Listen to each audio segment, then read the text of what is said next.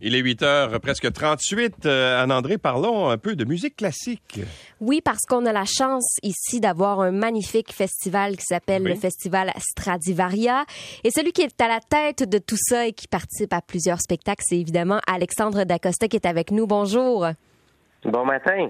Je sais qu'on a plusieurs spectacles qui ont déjà été donnés. Ça se poursuit. Moi, ce que j'adore de ce festival-là, c'est que, ben, c'est pas nécessairement qu'à Montréal, par exemple. C'est partout au Québec. Vous êtes nomade.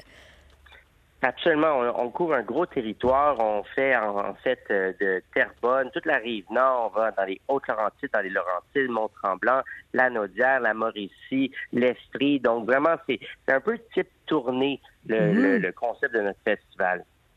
Ce que je disais euh, la semaine dernière en parlant du festival, c'est que Bon, Alexandre Dacosta, vous avez en main un instrument qui est, qui est, qui est magique, c'est un Stradivarius. Euh, je D'où sais le nom du festival, d'ailleurs. Probablement, oui. Euh, je, vous êtes un excellent euh, musicien, mais je trouve que lorsque vous excellez, vous êtes à votre summum, c'est lorsque vous avez une petite touche pop. Je trouve que vous réussissez vraiment bien à le faire, à reprendre des chansons populaires québécoises, par exemple, et à, les- à leur donner une petite touche classique. C'est quelque chose que vous aimez, ça?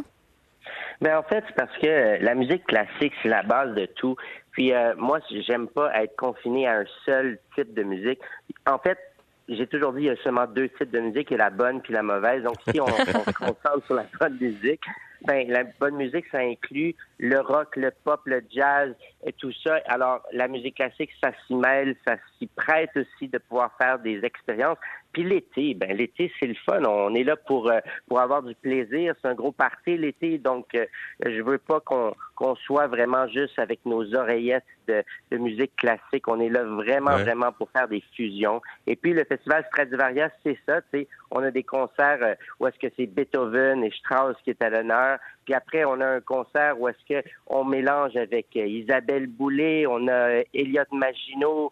Euh, on fait toujours toujours des clins d'œil à des à des gens d'ici, à des créateurs d'ici. Là, hier, on avait un concert qui était avec Claude Gauthier et Guylaine Tanguay. Puis on en a un le 13 juillet qui est euh, sur l'île des Moulins euh, à Terrebonne. Et on va avoir encore une fois Claude Gauthier, tout l'orchestre symphonique de Longueuil sur scène, Ah oui. Brigitte Boisjoli, puis même, et même, oui, oui, oui, Daniel Lemire dans son costume de Oncle Georges.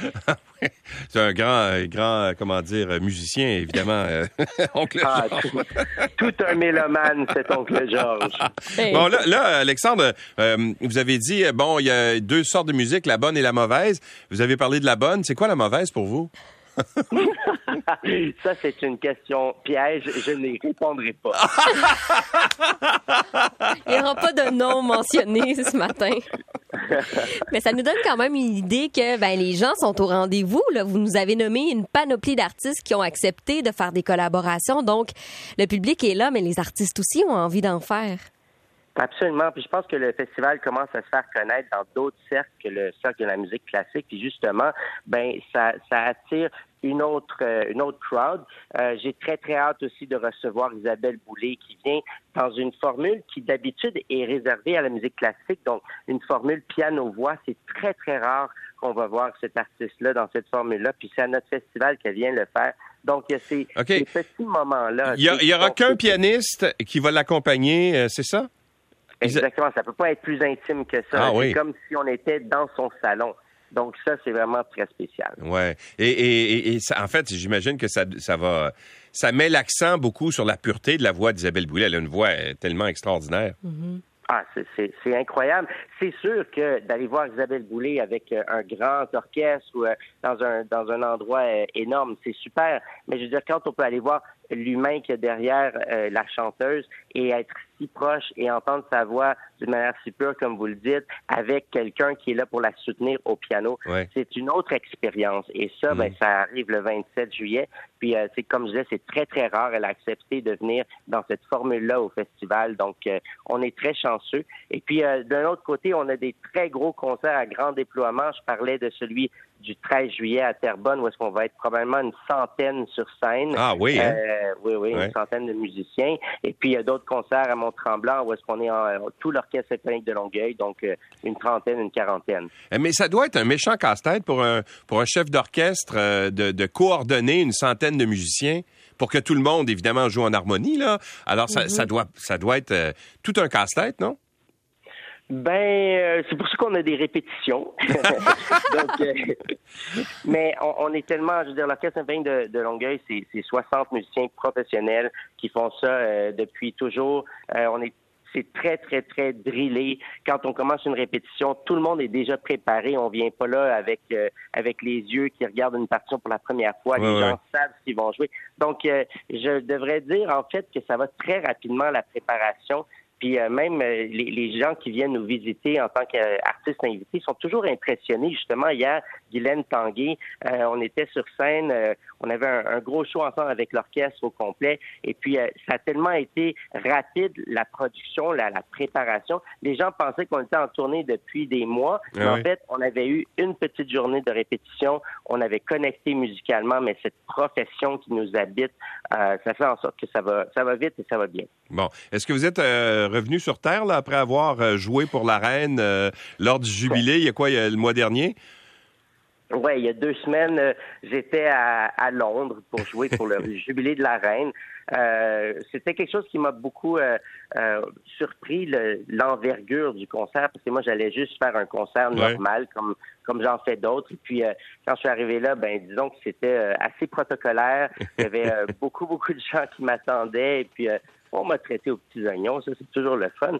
Mais euh, j'ai donné un concert, je suis très satisfait de, ce que j'ai pu faire, mais, donc c'est une belle ligne dans mon CV, puis euh, j'en suis très, très fier. Bon, ben bravo euh, encore une fois. Puis le festival ben, se poursuit, se termine quand? Euh, on est là tout le mois de juillet jusqu'au Ouais. 31 juillet. J'invite les gens à aller voir notre site web, festivalstradivaria.ca. On a plein, plein de dates. Puis on en a vraiment pour tous les goûts. Euh, vous allez trouver quelque chose que vous allez aller avoir envie de voir parce que on a vraiment couvert Mm. tout. Mais bien sûr, toujours avec notre petite touche euh, classique parce que c'est dans notre ADN. Ouais. Puis si vous n'avez jamais assisté à un concert de musique classique, là, euh, de, de l'entendre, par exemple, sur, euh, sur, euh, sur un disque ou euh, un enregistrement et de le vivre en main- euh, avec un orchestre De le symphonique, ressentir, le les ressentir la vibrations. vibration des cordes notamment, des, des instruments, etc. C'est c'est une expérience qui est unique, qui est vraiment autre. C'est autre chose que de juste l'entendre sur un enregistrement, n'est-ce Ah, pas? ben, je suis content de vous l'entendre dire.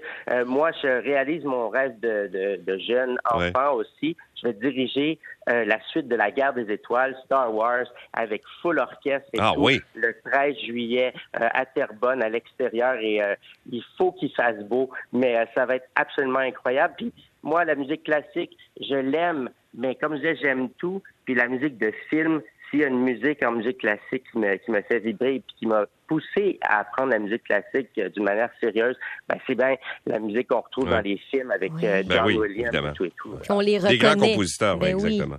Alexandre Dacosta, merci beaucoup d'avoir été avec nous. Ça me fait plaisir. Merci de m'avoir reçu. Au revoir. Il est euh, revoir. le directeur musical chef d'orchestre de l'Orchestre symphonique de Longueuil. Sur la 136, qu'est-ce qui se passe?